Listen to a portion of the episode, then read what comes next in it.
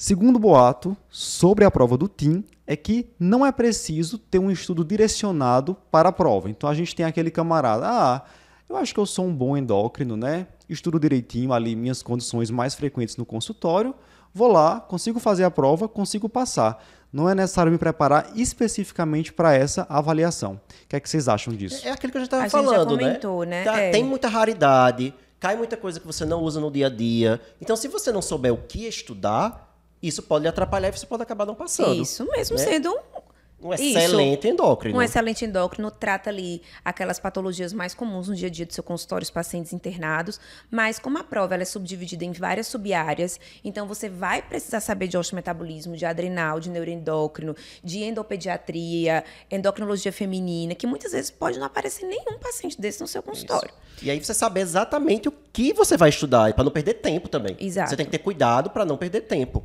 né, Então- na hora do estudo. Então eu não vou estudar algo que nunca cai. Eu vou estudar algo que cai todo ano. né? Então esse estudo direcionado é extremamente É importante. fundamental. Você tem que ter realmente ali o seu método, né? Organizar o seu horário, como é que vai ser esse, preparo até a avaliação, conhecer a prova, como a gente já falou, conhecer essas raridades que caem com mais frequência, para conseguir aí um bom Isso. resultado.